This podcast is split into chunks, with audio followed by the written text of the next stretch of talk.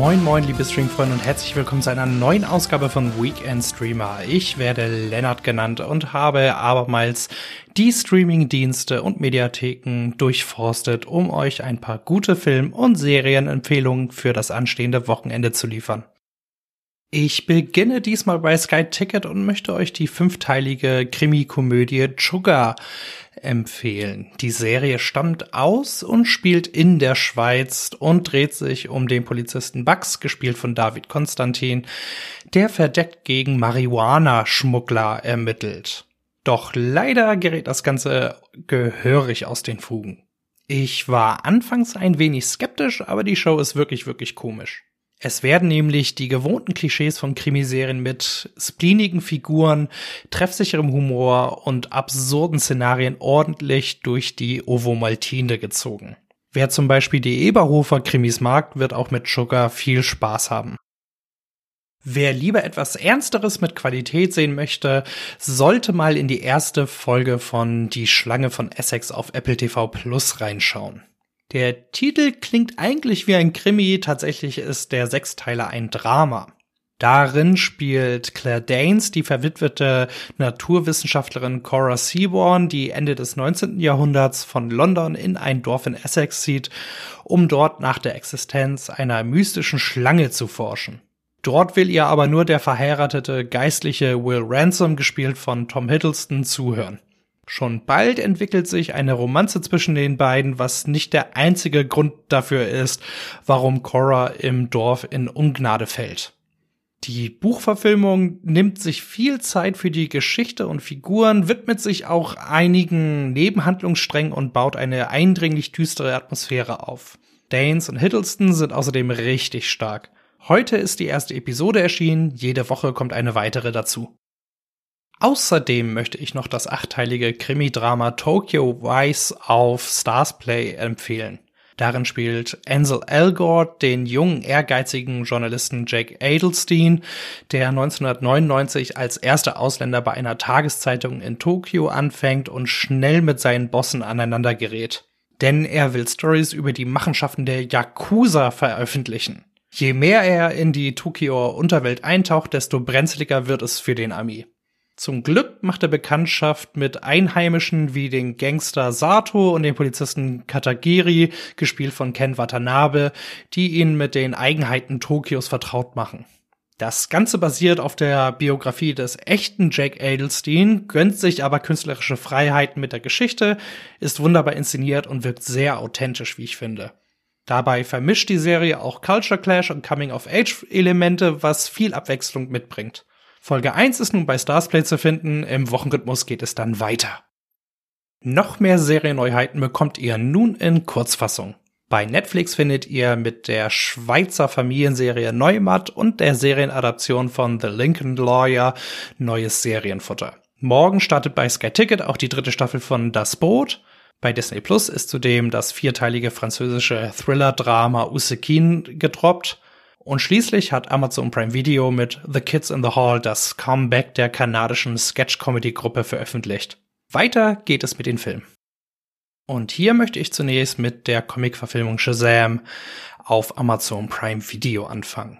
Im DC-Abenteuer aus dem Jahre 2019 trifft der verweißte Teenager Billy auf einen Zauberer, der den Jungen mit magischen Kräften ausstattet.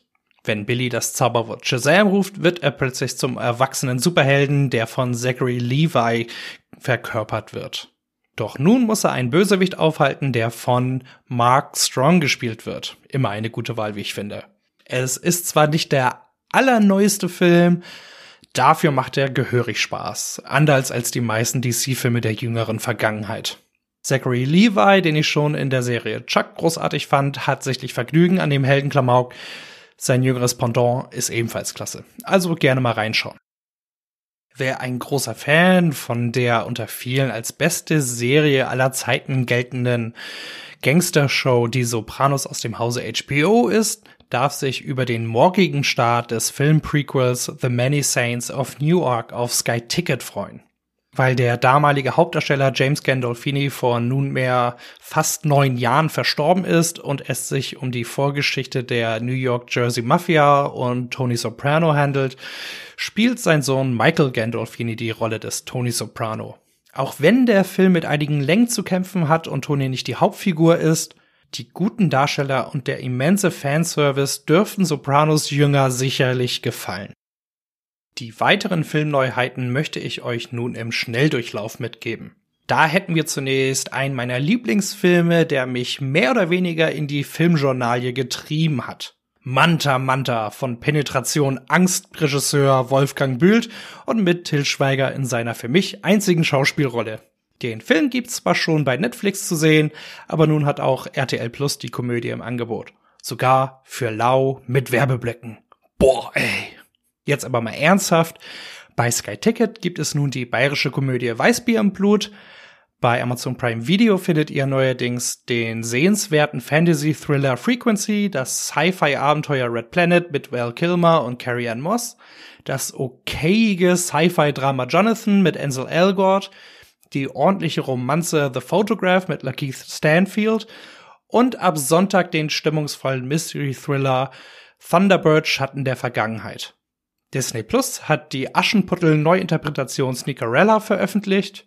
In der Arte-Mediathek gibt es nun die Kriegsdramödie vom Kriege vom Titane-Regisseur Bertrand Bonello und mit Mathieu Olmeric und Lea Seydoux. Und zu guter Letzt sind bei Netflix die polnische Actionkomödie Najmro und die Komödie Senior Year mit Rebel Wilson erschienen. Ich muss aber sagen, letzterer hat mir nur in den ersten 30 Minuten ganz gut gefallen, danach nimmt die Qualität deutlich ab. Und nun kommen wir zu meinem Doku-Tipp und der geht an den Film Unser Vater Dr. Klein bei Netflix. Darin geht es um den Fruchtbarkeitsarzt oder wie ich lieber sage, Reproduktionsmediziner Dr. Donald Klein aus dem US-Bundesstaat Kansas. Der hat seine Patientinnen mit Mutterwunsch über Jahrzehnte hinters Licht geführt und statt Spermien von Ehegatten oder Spendern immer wieder sein eigenes kurz zuvor produziertes Sperma für die Befruchtung genommen. Natürlich ohne Einverständnis oder dergleichen. Irgendwann hat eine Frau dann einen DNA-Heimtest gemacht und entdeckt, dass sie Dutzende Halbgeschwister in ihrer Nähe und den USA hat. Von da an hat sie versucht, sich mit ihren Halbgeschwistern zu organisieren und Dr. Klein zur Rechenschaft zu ziehen. In meinem Buche ist das nicht nur unfassbar eklig, eine Verletzung der ärztlichen Pflichten und der Intimsphäre sowie des Vertrauens der Patientinnen, Betrug und dergleichen, sondern mehrfacher sexueller Missbrauch. Natürlich ist das Ganze unheimlich und erschütternd, aber auch eine Geschichte, von der mehr Menschen wissen müssten. Ich habe mich wirklich enorm geekelt und war richtig wütend während der Sichtung. Wer sich für derlei Themen und Analysen systemischer Probleme interessiert, sollte sich die True Crime Doku auf jeden Fall mal ansehen. So, jetzt schütteln wir uns nochmal und machen uns auf den Rohrkrepierer der Woche gefasst. Keine Angst, so schlimm ist es dieses Mal nicht. Aber dennoch möchte ich euch von Snake Eyes G.I. Joe Origins abraten. Wie der behämmerte Titel schon vermuten lässt, handelt es sich beim Actioner von Robert Schwentke um die Vorgeschichte des G.I. Joe Helden Snake Eyes, der von Henry Golding verkörpert wird. Die Story ist wenig originell und zeichnet lauwarme Figuren. Keine große Überraschung also. Wenn zumindest die Action reinhauen würde, wäre das halb so wild, aber gerade hier wird man enttäuscht. Hastige Schnitte, hektische Wackelkamera, nein danke. Wenn man schon einen Martial Arts Meister wie The Raid Star Ike Uweis im Aufgebot hat, sollte man das Gekloppe auch gebührend inszenieren. Das ist dem Film, der nun bei Sky Ticket zu finden ist, aber zu keiner Zeit gelungen. Sehr schade.